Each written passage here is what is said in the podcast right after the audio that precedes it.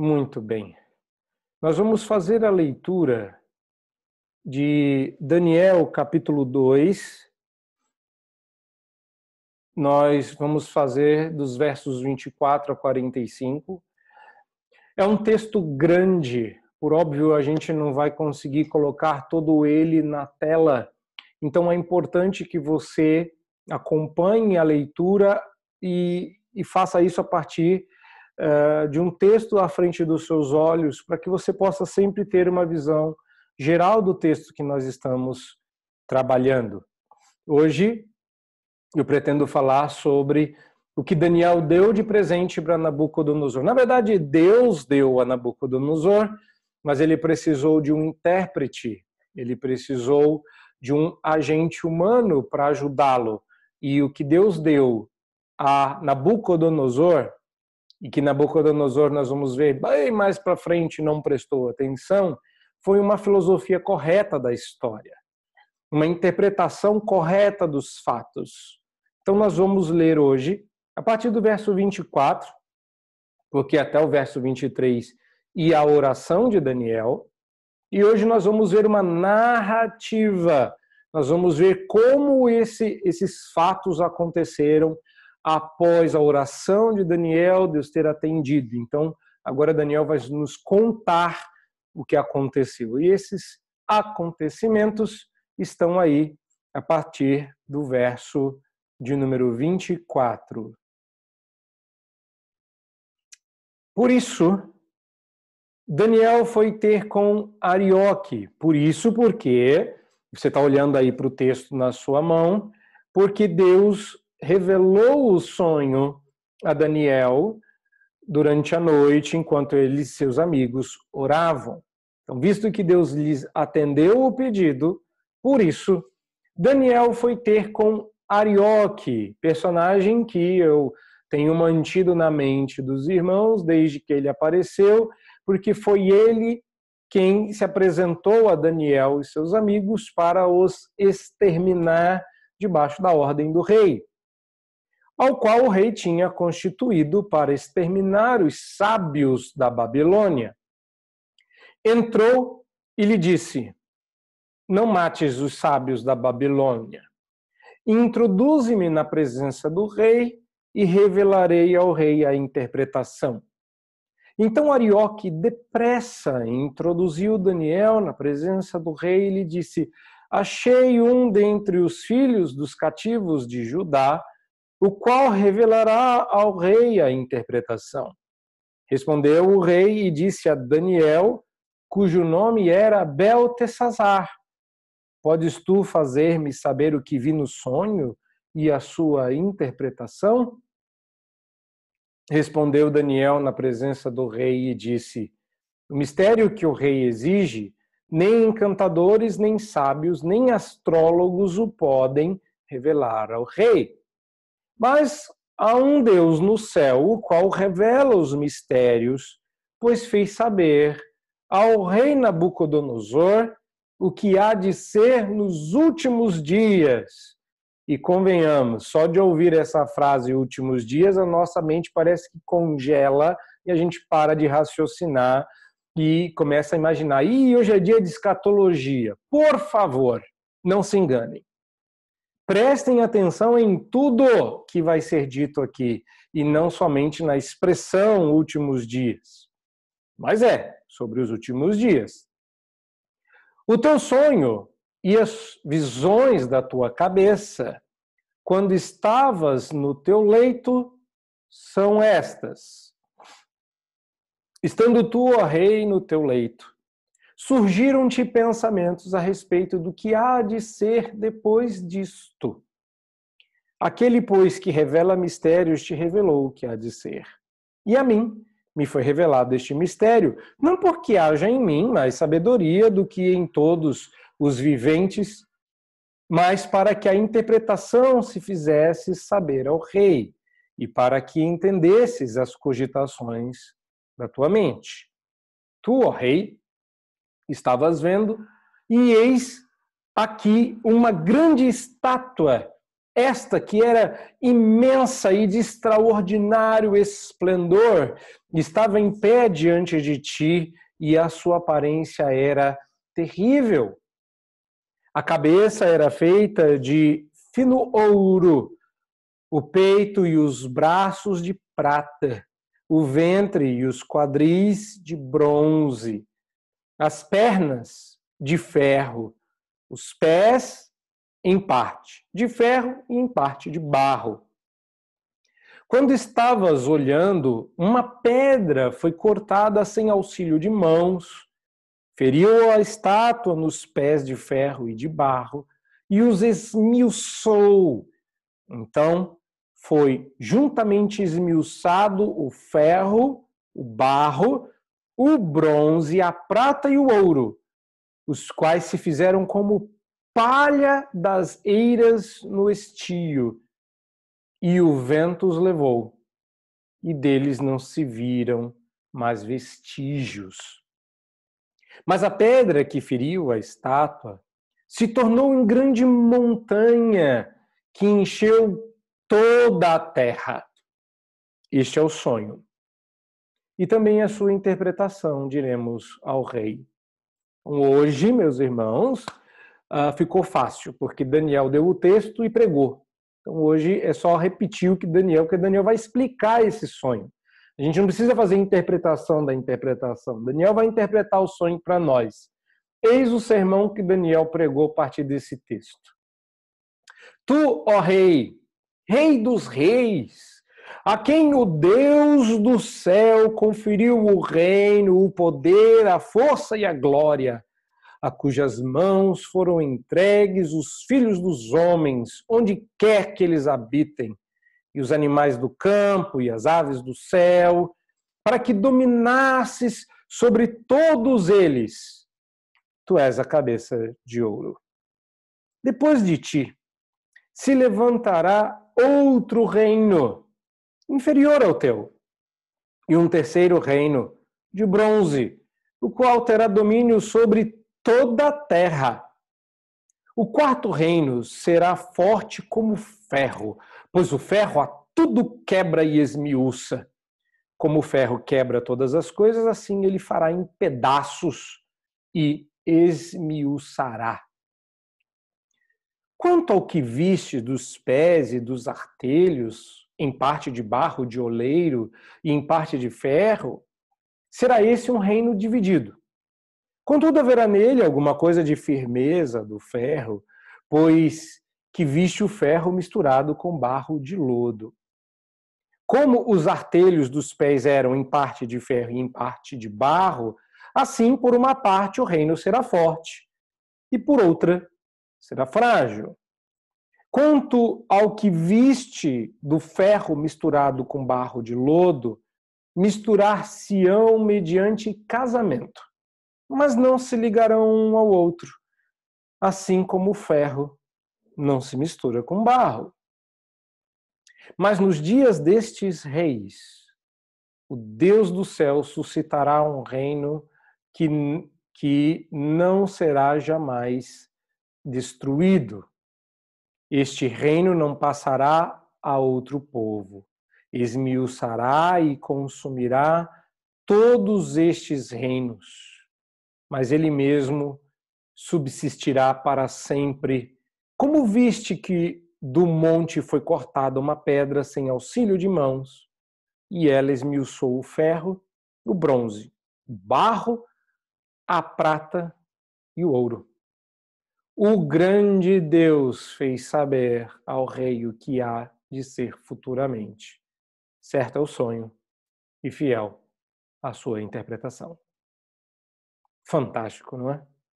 De fato, nós já pedimos a Deus que nos abençoe durante a, a, a exposição e a investigação desse texto. Então, eu passo a ela, para que nós possamos é, entender o que está acontecendo aqui. E eu começo alertando os, os irmãos para que não só a curiosidade de tentar e esse é um problema sério, que é contra o qual a gente deve lutar esta manhã. de achar que um texto como esse foi dado a nós para saciar a nossa curiosidade, como aparentemente parece ser o caso com Nabucodonosor. Ele foi se deitar aquela noite pensando o que aconteceria depois daquele tempo, depois de, do seu reino, que seria dali a alguns anos. E Deus resolveu revelar a Nabucodonosor, usando para isso até a sua deficitária cosmovisão de que os deuses revelam nesgas do futuro, de sua glória ou de sua vontade, deixando cair migalhas da mesa celestial na cabeça dos reis. Mas ali, naquele caso, algo diferente está acontecendo. Nabucodonosor não, não uh, dizimou, destruiu e exilou uma terra qualquer, um povo qualquer. Ele havia conquistado um povo que se chamava de o povo de Deus, o povo do Altíssimo, que dizia servir o Deus Todo-Poderoso, o Deus de Israel, o Deus da Bíblia. E agora a, a grande dúvida. Samuca, dá um jeito aí no som, irmão. Valeu. É, e a dúvida agora era se é, a perspectiva, a cosmovisão, a crença de Nabucodonosor e de seu povo estavam realmente certas. Porque na cabeça deles, o Deus do povo vencido era vencido pelos deuses da nação vencedora. E então Deus precisava deixar claro que é Ele quem governa todas as coisas com sabedoria e poder, tema do trecho anterior. Uh, Daniel está numa terra estranha, uh, impedido de demonstrar claramente a sua fé, impedido de servir esse Deus da maneira como ele quer ser servido. E agora, tudo que ele crê, conhece e até a língua que ele fala e aqui nós temos uma sutil relembrança, insistência patética de manter o nome desses meninos uh, escondido, amassado no canto. Afinal de contas, aparece Daniel, que se chamava Beltesazar. Então, leia esse texto conforme ele está dando a dica. Quando Daniel foi introduzido, a presença do rei e Arioque dizendo: Aqui achei alguém que pode te ajudar. Ele não se referiu a Daniel como Daniel, ele disse: Beltesazar, você pode me dizer isso, você pode resolver a questão. Mas era inútil. Era a hora de Daniel dizer que o Deus do céu, o grande Deus, tinha feito algo que nenhum dos outros deuses poderia ter feito. Então, o grande tema e o grande foco desse texto não é, e por isso o tema do sermão não é curiosidades escatológicas para sua uh, para saciar as suas curiosidades pessoais, porque isso seria não só mesquinho, mas inútil, mas eu acredito que Daniel está dando para o rei uma perspectiva correta de história, uma filosofia correta de como a história acontece debaixo da, do governo soberano e sábio de Deus. Agora, reparem que o grande desafio nosso, que nem vai ser lutar contra as nossas curiosidades, é observar o nosso tempo e perceber o quanto o nosso tempo tem desafios semelhantes ao tempo de Daniel, principalmente no que tange a pequenar a nossa fé de tal modo que ela seja confinada à esfera do pessoal, sem efeitos perceptíveis na arena pública. Ou seja, a sua fé pode ser de que ordem for. O nosso mundo e a nossa cultura não estão, de fato, apresentando aberta inimizade contra a fé cristã. Ela só não quer que ela conte. Ela só não quer, a nossa cultura e sociedade, que a fé cristã tenha voz e vez na arena pública. Então, desde que a nossa fé cristã reformada permaneça em nosso coração e de lá não saia, ela não é uma ameaça. Você pode crer no que você quiser, você pode é, cultuar Deus que você quiser, desde que você fique calado, desde que você fique na sua, desde que você fique quieto. Agora, quando a nossa fé está no nosso coração e de lá não sai, é porque ela não é. É só isso mesmo. É porque ela não é. Porque uma fé que não muda a maneira como a gente fala, uma fé que não muda a maneira como a gente se posiciona, uma fé que não muda a maneira como a gente se coloca na arena pública. E é difícil. Principalmente a vocês que me ouvem e são universitários e que já tentaram fazer-se ouvir em sua fé dentro da universidade, dentro da arena pública. Quão difícil é fazer-se ouvir. Acontece que Daniel teve uma oportunidade. Daniel não estava apenas e simplesmente tentando propagandear sua fé, ele foi sagaz e sábio e introduziu o seu Deus de uma forma que era incontestável. Sim, há duas coisas aqui que você pode aprender com Daniel que não serão exatamente o foco da minha exposição, mas o timing e os argumentos de Daniel foram brilhantes. E ele teve essa sensibilidade, essa percepção, que timing e que sensibilidade. Sensibilidade e timing muito semelhantes ao de Paulo quando vai para Atenas.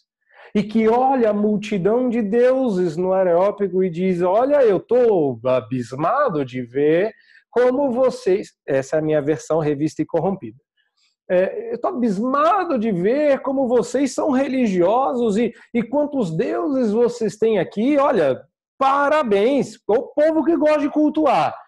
Mas eu notei ali no canto que vocês têm um altar ao Deus desconhecido. Talvez com medo de deixar algum santo de fora, vocês escolheram um dia para todos os santos. Eu queria contar para vocês do Deus desconhecido, para que ele não seja mais desconhecido a vocês.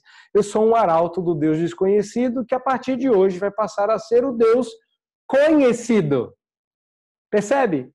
Daniel aproveita aquela situação porque não havia outra solução, não havia como dar respostas muito semelhante ao contexto que nós estamos vivendo. Ou seja, que respostas as pessoas têm a nos dar diante da pandemia? A gente tem ouvido repetidas vezes que a pandemia pôs de joelhos os governantes, a ciência e tudo mais. É, e eu creio que alguém realmente os pôs de joelhos. A pergunta é quem e para quê? Porque quando você está de joelho, o próximo passo é orar ou adorar. Vamos dar uma olhada então ao que temos neste texto. Eu creio que esse texto nos ensina três coisas. A primeira delas é que uma filosofia correta da história exige humildade. Se Deus, eu, eu, eu creio nisso, e eu acho que mais para frente vai ficar claro que o que Daniel está deixando explicado para Nabucodonosor é que Deus mesmo está dando para Nabucodonosor e por decorrência a todos os sábios de toda a nação babilônia, babilônica uma correta filosofia da história. Agora, o que uma correta filosofia da história exige? Eu sei disso, a gente ainda não sabe o que é isso, mas a gente sabe que Daniel sabe. Daniel já sabia o sonho, a interpretação, antes de dizê-la. E é por isso que Daniel age, num primeiro momento, com humildade. E aqui você tem pelo menos uma parcela importante, se não um conceito de humildade é, colocado diante dos seus olhos. Sim, talvez você não saiba o que é, E talvez você tenha uma visão errada de humildade. Você acha que humildade é aquela pessoa pobrezinha, de ombros caídos e que olha de baixo para cima e que faz é, voz pouco impostada e que é, é, fala errado. E humildade é isso, é, é uma pessoa empobrecida de cultura, de postura, de argumentos. Humildade é isso aqui. Humildade é o. Existem várias formas de você definir humildade, eu acho que aqui é uma delas. Mas usando o texto, eu estou expondo este texto, não estou expondo outros. Mas olhe para esse texto e veja que humildade é isso aqui, é esse contraste com a maneira autopromotora do mundo. E nós devemos fazer, à luz do que nos ensina Daniel, procurar constantemente ocasiões para exaltar e declarar publicamente os louvores do nosso Deus. Daniel recebeu, por bênção e graça de Deus, a revelação do mistério, pacote completo, sonho com interpretação sejam quais forem os dons e as habilidades que nós venhamos a ter, qualquer sucesso ou promoção, tudo está a serviço daquele que nos deu dons e oportunidades. Grave essas duas palavras. Tudo está a serviço daquele que nos deu dons e oportunidades. Usá-los para se promover, é orgulho. Usar, entretanto, esses mesmos dons e oportunidades para promover a Deus e sua glória é humildade. Ou pelo menos uma parte importante do conceito, como eu adiantei. Daniel tinha a oportunidade de sair ganhando, de dizer para aquele povo: ó, oh, eu, eu, eu sou mais eu, ou eu sou mais meu Deus, e se gloriar até em Deus. Humildade não é, me perdoem o, o termo, worshipar a sua abordagem. Oh glória! Porque Daniel podia ter entrado assim. Oh glória! Ei, Deus me deu! E não, você vê Daniel sendo humilde, dizendo: eu, eu reconheço como os demais que os, não, não há como alguém revelar ao rei o que o rei pediu, mas há um Deus no céu que é capaz e está disposto a revelar os mistérios que lhe foram dados naquela noite. Daniel vai usar uma expressão, como eu adiantei lá no começo, que eu vou tratar agora, está até sublinhada aí, ou destacada, se você. Sublinhada não está, né? Está destacada aí, que é a expressão últimos dias. E ela não é conclusiva. É claro que a nossa tentação, e até por força do treino numa pregação, eu deveria pegar esse texto e fazer vários links com outros, mas Olha bem para esse texto.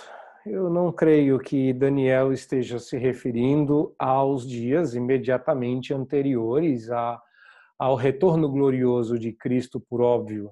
Últimos dias é uma expressão sem dúvida escatológica, mas a escatologia tem uma função. Eu creio que a função da escatologia é consolar o nosso coração, acalmá-lo em tempos de tumulto e tormenta. Aqui, últimos dias, uh, está se referindo aos dias que viriam depois de Nabucodonosor, alcançando aí até a primeira vinda de Cristo Jesus.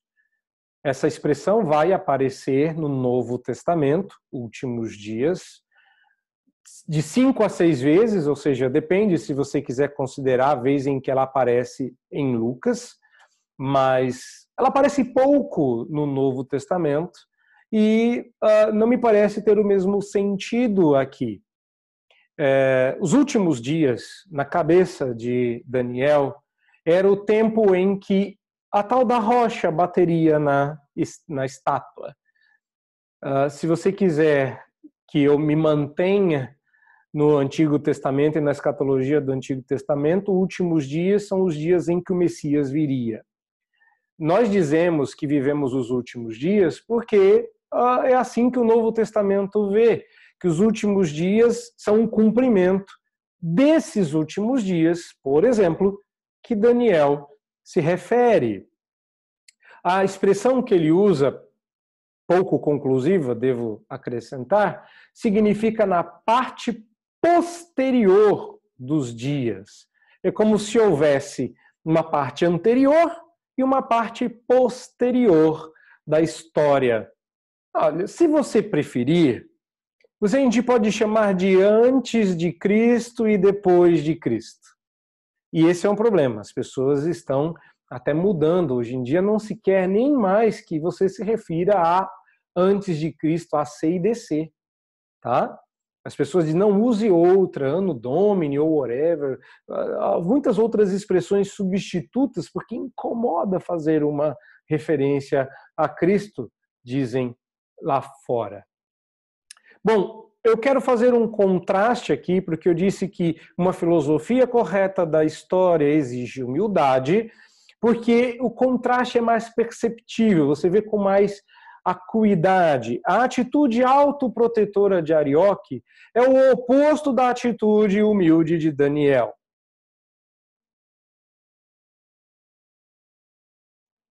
Enquanto Arioque procurava se proteger, Daniel parecia não se importar muito com a sua honra e dignidade, senão em promover a Deus e sua glória.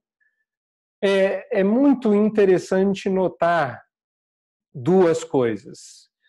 Uh, num cenário tão tenso como aquele, Daniel ousadamente diz que os deuses babilônicos, de maneira, eu quero que você repare nisso, a maneira delicada, né, maneira educada, maneira sutil, mas firme, com que Daniel diz que os deuses babilônicos é que eram inúteis, não os sábios.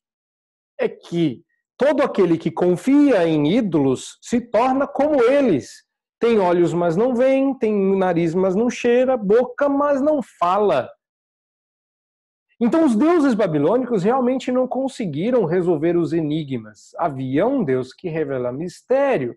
E ao invés de se promover em cima disso, Daniel usa a oportunidade para glorificar a Deus. Mas você reparou em Arioque? Darioque foi matar Daniel e seus amigos. E aí Daniel fala: peraí, é, é a ideia de Daniel. É Daniel quem diz: me introduz a presença do rei que eu vou fazer. E eu vou responder, e eu vou isso, e eu vou aquilo.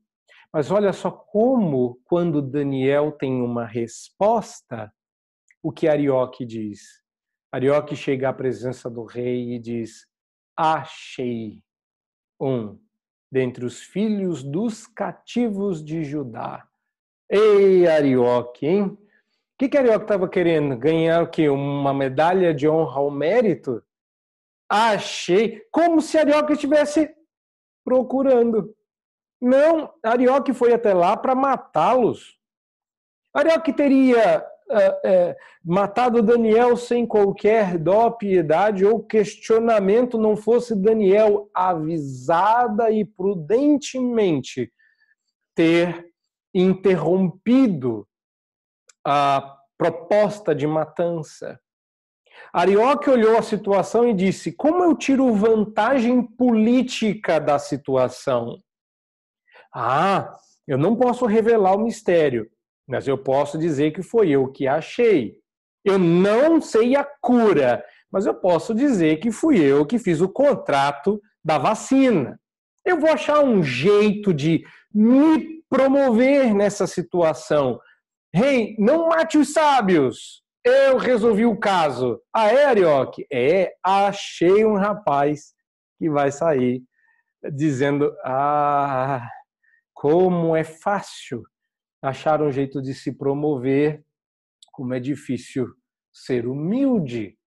Uma filosofia correta da, da história exige humildade, porque ela nos revela a verdade sobre nós mesmos. Não temos a potência, o poder, a sabedoria ou acesso aos mistérios senão dados por Deus.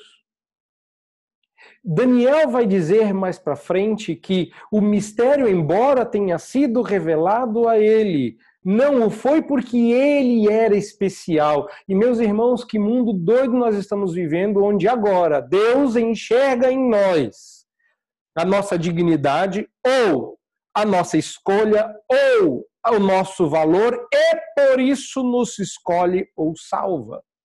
Não. Quando Daniel olha para si, olha para a situação e para o que Deus lhe tinha dado às mãos, ele diz: Não porque haja em mim mais sabedoria do que em todos os viventes.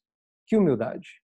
Daniel, que foi o único que enfrentou, Daniel, que foi o único que recebeu, olhou para os sábios, para os encantadores e astrólogos e disse: Eu não sou melhor do que todos eles. Como é difícil, meus irmãos, ter a atitude tal como a de Daniel e, por exemplo, a de João Batista. Porque em narrativa mais longa, o que você está lendo aqui é o mesmo que João disse a respeito de Jesus. Importa que ele cresça e eu diminua. Mas nós não somos como Daniel e João. Queremos surfar na onda dos outros. Queremos sair na foto. Queremos que a luz direcionada aos outros ilumine uma parcela de nós. Queremos uma participação especial. E para os melhorzinhos de nós, eu digo que para os humildes, não é? Para os humildezinhos, a versão moderna de humilde. Ah, não! Deus é o personagem principal mas bem que eu estou aceitando o Oscar de melhor ator coadjuvante. Porque quem de ator principal não, né? Eu que faço o gol, mas na hora de comemorar, eu aponto para cima. A verdadeira humildade, entretanto, vem quando nós olhamos para além de nós mesmos, em direção a Deus e em direção àquele que se revela em carne humana, Cristo Jesus. Por que verdadeira humildade?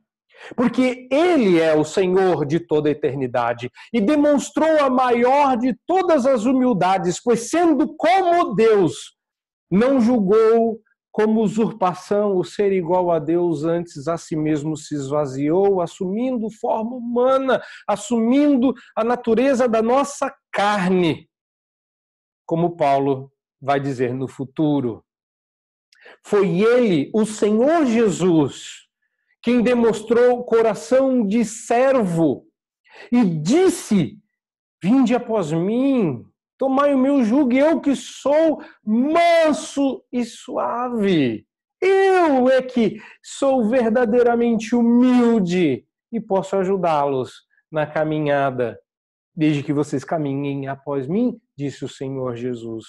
Foi ele, o Senhor Jesus, que tinha uma correta visão de toda a história, que em seu coração de servo morreu morte em glória na cruz, ultrajado, cuspido, abandonado e sozinho. E quando nós ponderamos sobre a nossa humildade, que em comparação com a de Jesus, hum, não tem nem palavra para descrever quão ínfima é a nossa. A pergunta que eu quero deixar aqui é: como, meus irmãos? Eu não quero desafiá-los, eu falo com dor no meu próprio coração. É, é constrangedor olhar para o texto de Daniel, que imagine pensar que Daniel aqui era um tipo de Cristo. Como é que a gente pode ainda se exaltar quando a gente se coloca do lado da cruz? Como é que você pode ainda achar que é alguma coisa? Não é achar que é grandes coisas.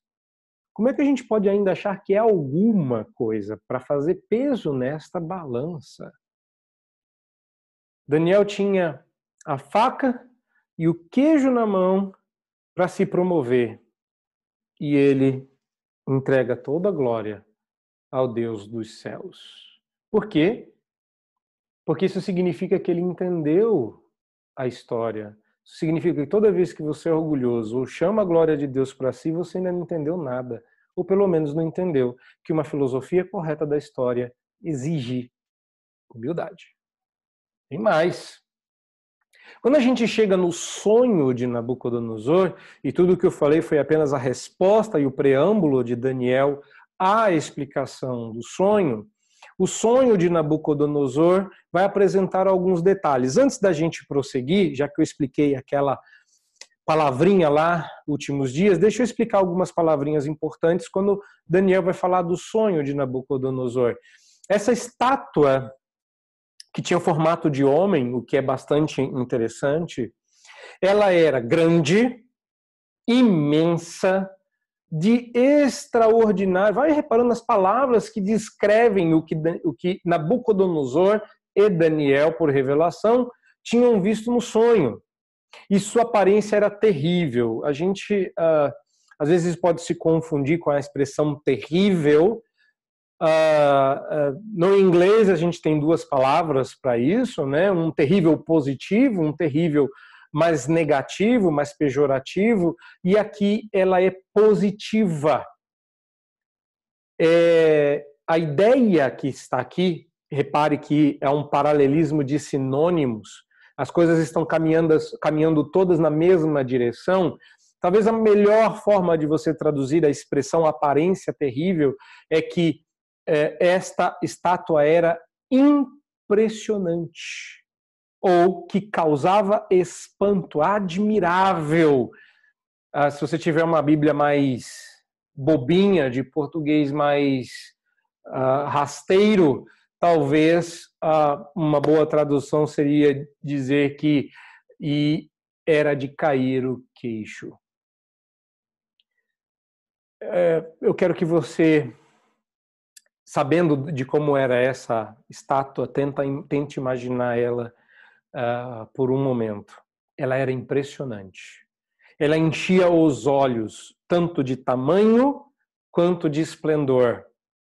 Ouça o que o texto está dizendo: que todos os reinos que viriam, a gente sabe essa é a interpretação, tinham forma humana, tinham todos os metais que nós conhecemos de preciosos, e até hoje ouro é ouro, prata é prata.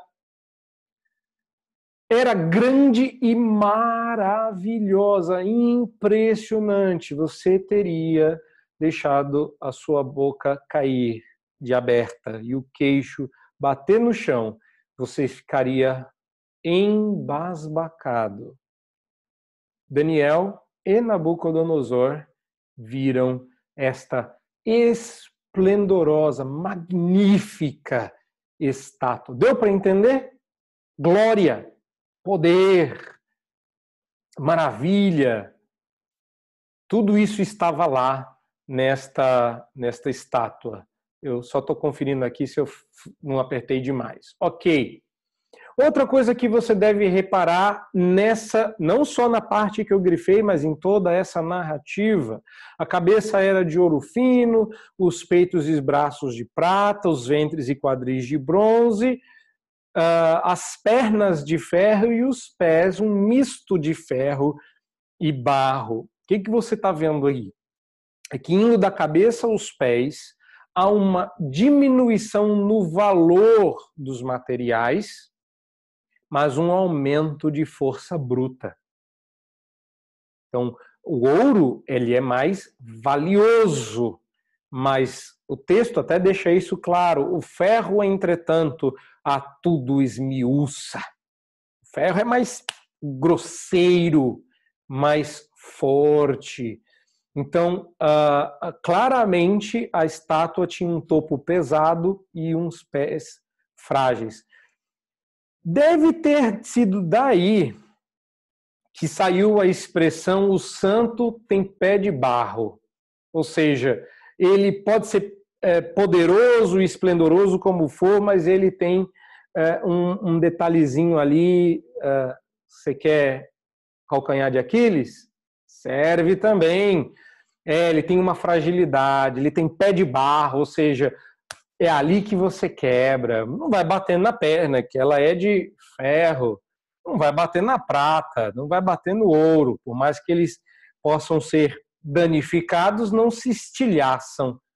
Mas barro, barro não aguenta grandes coisas. A gente sabe que isso é frágil. O sonho e a interpretação são dados e são simples. E a gente tem que focar naquilo que o texto está dizendo. E a gente às vezes quer que o texto diga mais, revele mais, diga mais. E a gente perde a profundidade da mensagem, tá? E a gente perde se a gente não focar. Agora você está vendo aí a explicação do sonho e a sua interpretação. Daniel já pregou esse sermão para nós, como eu avisei, e eu queria começar dizendo o seguinte: eu quero que vocês conheçam um segredo pastoral, não meu, mas de todos os pastores. Então, fica aí a dica. Não existe nada mais irritante. A gente não fala, a gente sorri, a gente impetra a benção, a gente ora, cumprimenta todo mundo, mas nada é mais irritante do que depois de você pregar, vir alguém e repregar o que você disse, ou tentando amenizar ou redirecionar alguma coisa que elas não gostaram, não entenderam no sermão. Por isso que é tão difícil, é horrível, desconfortável quando depois que você prega, explica, faz o seu máximo para deixar claro um texto da palavra, vi alguém e dar aquela acochambrada no seu sermão. Então, meus irmãos, eu estou dizendo isso porque eu não quero irritar Daniel. Daniel já, estou brincando, mas obviamente Daniel já explicou esse texto. Por que, que nós procuramos a interpretação da interpretação? Que, que é? Você quer dar uma melhorada no sermão de Daniel para pregar ele como se fosse seu? Bom, não. Então, eu quero é, entender aqui o que, que Daniel já explicou. Às vezes a Bíblia faz essas facilidades para nós. É como quando Jesus conta uma parábola e depois ele mesmo explica a parábola. Fica fácil. É bom pregar sermão assim. Você só precisa repetir. Então, deixa eu repetir algumas coisas aqui. A primeira delas e aqui eu faço em forma de alerta é cuidado com o seu coração. Nossa tentação aqui é começar perguntando sobre a identidade dos quatro reinos. É hoje, é hoje que eu vou saber quem são os quatro reinos. E fa... não, não, não, o objetivo aqui não é esse. Ainda que tenhamos pistas suficientes para chegar a uma conclusão, e eu vá dar, mas esse é só um detalhe, não é o ponto do texto. E como a visão vai dos pés à cabeça, a gente pode, é, na tentativa de tentar discernir quem é quem, e isso acontece, viu, gente? Tem gente aí tentando discernir quem é cada dedo do pé de, na, da estátua de Nabucodonosor. Porque tem dez. Então vamos lá. Um rei, dois. Não é assim que faz. Quem é o joelho? Quem é o cotovelo? Não, calma, não é. Cuidado. Vamos lá. A maioria entende que, como mesmo Daniel disse, se o primeiro rei da, da, da, da sequência, a cabeça de ouro, é o reino e o império da Babilônia, uma sequência possível, historicamente possível, ainda que não seja a única proposta, é que os próximos reinos seriam o Medo-Persa, a Grécia e Roma. E eu acredito que isso faça lá algum sentido, não porque a gente tenha aí um paralelo é, absoluto, ah, porque prata, não, não, não. Porque o que, o que está sendo revelado aqui não é quantos reinos virão, não é essa a ideia. Aliás, essa ordem pode até estar errada, pode até ter muito mais reinos aí. O que está sendo dado para Nabucodonosor é uma filosofia correta da história. Lembre-se que o propósito de Deus é, é, abrir os olhos de Nabucodonosor, que em toda glória, esplendor e poder do seu reino, primeiro, é humano, formato humano. Segundo, tudo tende a fenecer. A gente não está evoluindo, a gente está evoluindo. Sabe-se lá o que veio antes de Nabucodonosor? Então, Nabucodonosor, você é ouro. Aí, coisa boa. E o próximo é prata. E depois dele vem bronze. E Daniel deixa claro. E olha, tá escrito aí, ó. E apesar de ser bronze, vai dominar toda a terra. É bronze. E depois disso vem ferro. E depois disso vem um misto de ferro com barro e depois não sobra nada. E o legal é que a partir do futuro em direção ao passado, até o que é ouro some. Tudo vai ser estilhaçado. O que Deus está nos dando aqui é elementos para calibrar nossa visão de mundo. Então, ao invés de você ficar procurando saber o que, tenta entender como.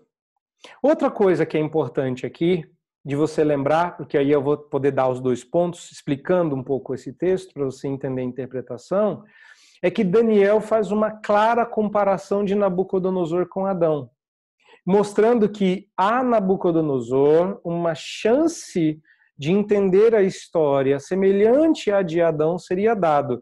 E, e é o que é curioso: Adão e Nabucodonosor vão ter mais em comum do que imaginam. Os dois vão falhar, os dois não vão fazer a coisa certa.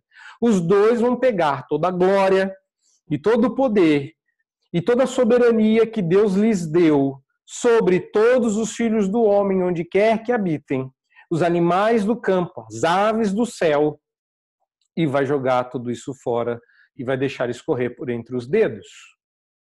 Então, agora você está pronto para ouvir as duas próximas lições. Primeiro, da, da segunda sequência, portanto, ponto número dois. Se uma filosofia correta da história exige humildade, uma filosofia correta da história redireciona os nossos valores.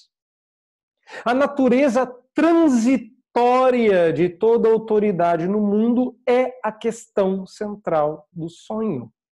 A natureza transitória, eu repito, de toda autoridade, essa sim é a questão central do sonho. Por quê? Porque o texto nos lembra que sempre haverá um depois disso.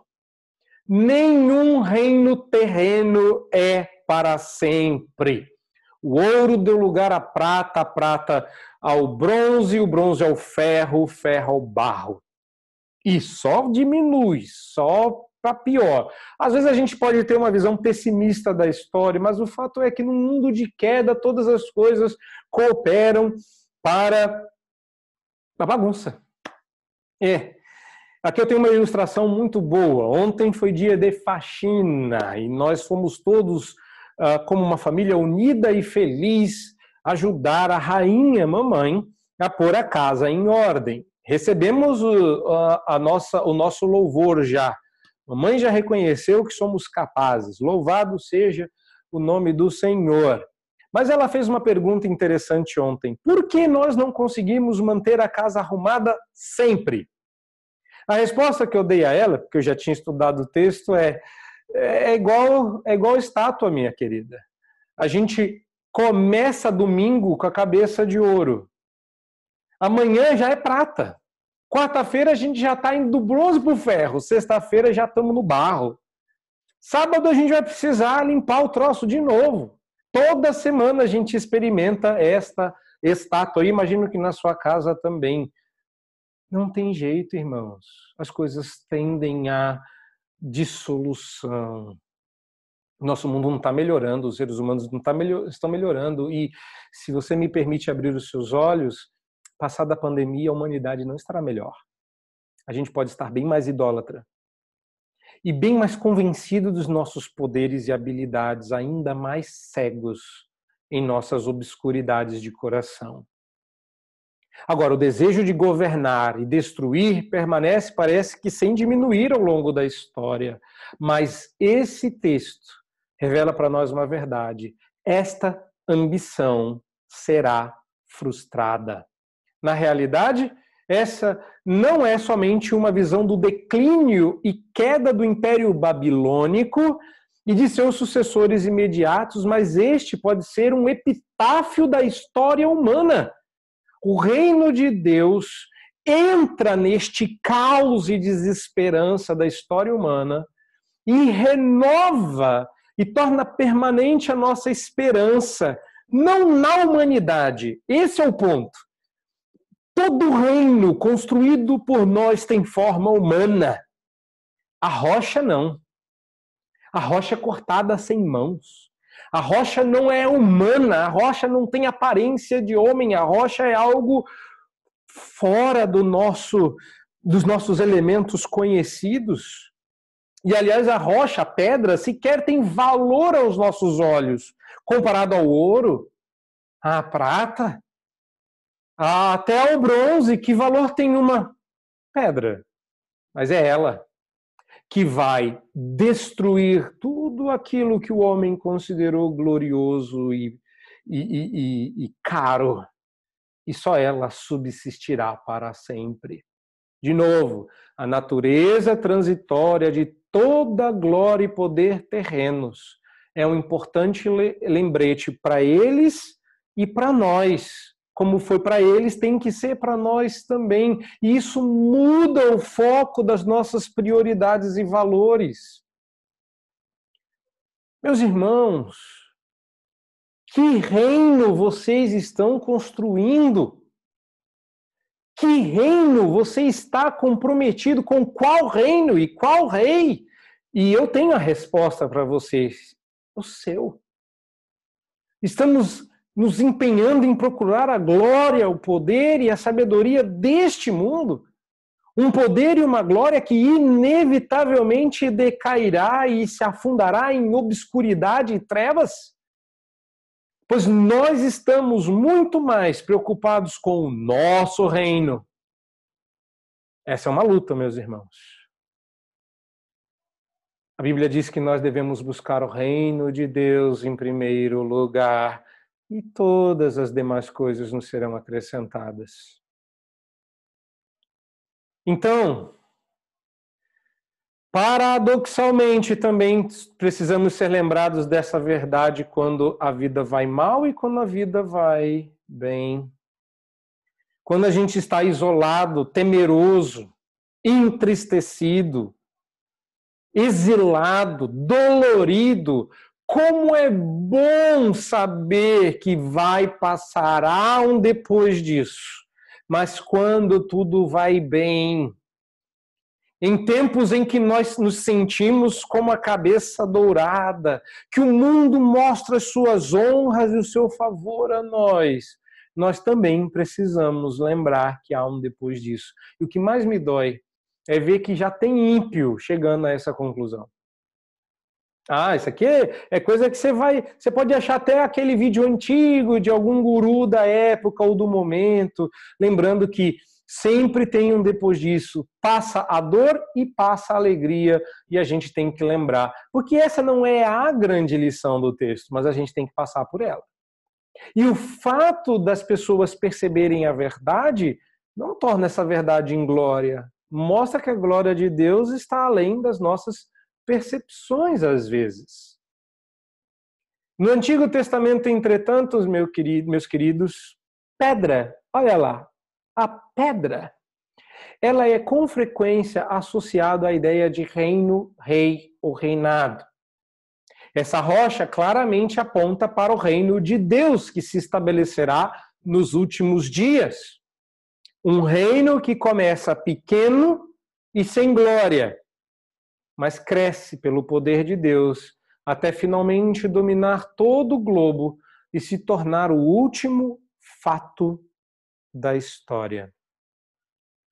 Apenas esse reino é divino, apenas esse reino é eterno.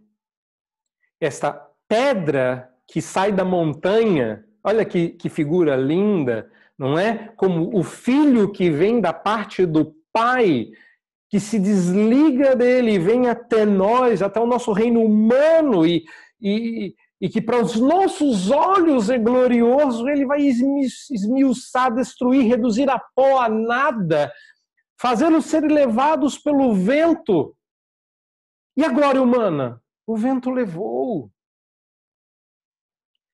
Por quê? Porque a gente chega à terceira lição. E esse é o ápice desse texto. Uma filosofia correta da história ensina quem governa. Uma filosofia correta da história nos ensina quem governa. Essa é, esse é o drama, meus irmãos. É por isso que Daniel começou dizendo que Deus deu Joaquim a Nabucodonosor. É Deus quem governa o tempo todo. Isso Daniel sabia, mas sabe quem não sabia isso? Nabucodonosor. Uma filosofia correta da história vai ensinar a Nabucodonosor, a você e a mim, quem realmente governa. E é por isso que eu comecei ilustrando com a cozinha e o cozimento antes da comida. A gente olha e o que a gente vê é outra coisa. A gente vê a cabeça de ouro, a gente não vê a pedra. A gente vê Nabucodonosor, a gente não vê Deus. Daniel conseguia ver, porque para isso você precisa de um negócio chamado fé. E repare que as pedras aparecem em lugares estratégicos na narrativa bíblica. É com uma pedra que o futuro e emblemático rei Davi se apresenta na história da redenção e a usa para derrotar o inimigo do povo de Deus, um gigante, enorme aos olhos amedrontados do povo.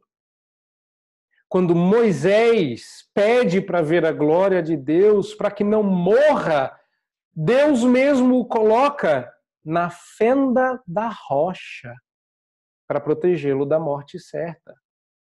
Foi com uma pedra que Deus deu de beber a seu povo durante a caminhada no deserto. E Paulo vai dizer em 1 Coríntios 10, 4, eu esqueci de pôr o texto no slide, me perdoe, mas dá uma olhada aí. Aliás, é importante que você faça isso. Abra sua Bíblia em 1 Coríntios 10, 4. Paulo vai dizer, o apóstolo, que essa pedra que seguia o povo, não o contrário. Não era o povo que seguia após a pedra ou retornava a pedra para beber, mas a pedra que seguia o povo. Agora, repare que nesse texto, Paulo, sem rodeios, vai dizer quem é a pedra. E a rocha era Cristo. A rocha nessa figura não é outro senão Cristo. De qual figura eu estou falando? Da de Daniel. Ele é o rei e o reino. Rochedo forte é o Senhor. Nada nem ninguém poderá impedi-lo de cumprir os seus propósitos. E a razão está aqui. O capítulo final da história já foi escrito. Essa é a grande lição. Nabucodonosor, acorde, não é você quem governa. Deus do céu te deu o poder que tem.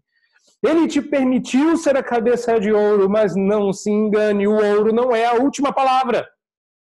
E depois de você, Deus dará a terra inteira para prata e para bronze. Eles também não se enganem. Eles não são a última palavra. A última palavra, a pedra que crescerá ao ponto de encher toda a terra. Ela não é humana ela não vem cortada pelo auxílio de mãos humanas, ela não precisa da nossa ajuda, ela não depende de nós, seja nossa fé, seja nossa escolha, ela vem sem auxílio de mãos humanas. E essa expressão vai ocorrer novamente porque Deus não habita em templos feitos por mãos humanas. Este é Cristo Jesus. Como é que a gente faz agora? Acabou? Acabou, mas a gente pode responder a esse texto de uma maneira mais sábia. Meus irmãos, prestem bem atenção quando nossas esperanças terrenas e nossos sonhos são feitos em farrapos. O que você sonhou para sua vida? Eu sei, está, está pensando aí na quarentena. Não, não. Pense na sua vida. Pense nos seus sonhos, nos seus planos, Naquilo que lá no começo você planejou e que você chega hoje e fala: Deus amado, eu não cheguei nos planos. Em algumas áreas você foi muito além do que você imaginava, em outras você não chegou nem perto. quando as nossas esperanças terrenas e nossos sonhos são feitos em farrapos, e nossa vida está sendo esmagada dolorosamente debaixo das botas do reino deste mundo, é importante lembrar que esse mundo não é definitivo. Agora, olha só, quando nós enfrentamos a doença, o isolamento, a impotência, até mesmo a morte, nós precisamos nos lembrar que há um reino que está além da sepultura. E não me venha com a conversa de que isso aqui é boa teologia e não serve para a vida. Se você não está entendendo que isso aqui é teologia prática, se isso aqui é a verdade dos fatos, você ainda não entendeu o que é cristianismo. Porque é com essas verdades que a gente se consola, é quando a gente as abraça que a nossa vida começa a fazer algum sentido. Lucas 20, 17 e 18.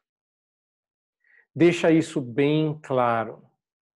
E também diz que Jesus estabeleceu o seu reino por meio da rejeição dos judeus e de seu sacrifício de morte. Não, eu não vou ler o texto, depois você dá uma olhada lá. Os reinos deste mundo avançam pelo. Ah, você quer saber o que está escrito em Lucas, não é? sim, eu vou fazer uma referência. Porque diz que Jesus é a pedra que, rejeitada pelos homens e tornada a principal. Não está isso em Pedro, em, Lucas. Mas sabe o que está em Lucas? que aquele que tropeça nesta pedra é esmiuçado, destruído até o pó. Se você ainda não está convencido de que a pedra é Jesus, leia Lucas 20, 17 e 18. Os reinos deste mundo avançam pelo poder e pela conquista e se gloriam em sua força. O reino de Deus avança por meio de sofrimento e morte, um padrão para o qual a própria morte de Jesus abriu o caminho e ilustra. Meus irmãos, o reino de Deus está destruindo e esmiuçando, desvalorizando tudo o que veio antes dele e nada se compara ao que virá depois. Os reinos deste mundo, em muito menor glória e esplendor, Patéticos são aqueles que tentam resgatar as glórias do antigamente, reerigindo templos que devem permanecer no chão. Porque a glória deste mundo é passageira e podem parecer extremamente impressionantes no presente, mas o futuro pertence ao reino de Deus para Daniel, a vinda da rocha era um evento futuro, algo para o que olhar em meio à confusão da vida. Para nós, a vinda da rocha é um evento passado e futuro. Deus nos chama para nos submetermos à rocha e buscarmos, em primeiro lugar, o seu reino precisamos reconhecer que, mesmo que o reino de Deus esteja crescendo, crescendo no mundo inteiro, o presente continuará a ser um tempo de provação e dificuldades até o retorno de Cristo. Daniel não disse, e você, rei, ó, se cuida que você vai. Não. A gente vai ver que Daniel experimentou muito das passagens desses reis. E talvez até para Daniel, quando ele viu tantos reis passando por entre a sua mão, ele falou: Pois é, já estamos aí no quarto reino, ah, não. Porque Deus não estava dando para ele quantos reinos faltam para a rocha chegar. Deus estava dizendo para ele que essa era uma filosofia da história. Os reinos perderão glória ao longo do tempo, perderão valor, aumentarão a força, mas sempre terão pés de barro. A pedra destruirá a todos. Estamos, portanto, esperando ansiosamente pelo retorno da rocha que trará, à consumação o reino de Deus e nós devemos orar ardentemente por este dia. Eu queria encerrar dando a vocês aqui duas rápidas eh, duas rápidas implicações antes de nos despedirmos. A primeira delas é que esses homens não se isolaram do reino deste mundo, ainda que esperassem que Deus estabelecesse o seu reino. Eles se dedicaram na busca do bem-estar temporário no seu lar babilônico. Eles não perderam de vistas o reino de Deus e eles não perderam de vistas o reino terreno. E esse é um dos maiores desafios da vida cristã, manterem estes, essas duas ênfases em equilíbrio. Não se esqueça disso. Não se. Uh, não, não deixa a, a corda ficar frouxa, mantenha ela tensa porque o que Daniel apresentou para nós e que mais para frente vai ficar claro no Novo Testamento e que hoje a gente dá um nome bonito é o já e o ainda não. A rocha veio, louvado seja o nome do Senhor. A rocha é Cristo. E ela está crescendo. Um dia, quando Cristo retornar, sua glória encherá a terra. A gente não sabia como essas coisas iriam acontecer. Quando Jesus veio, ele explicou. Mas isso fica para outro dia. Por hoje, aprenda o que uma filosofia correta da história, uma filosofia bíblica da história nos ensina. Que Deus abençoe o nosso coração. Amém.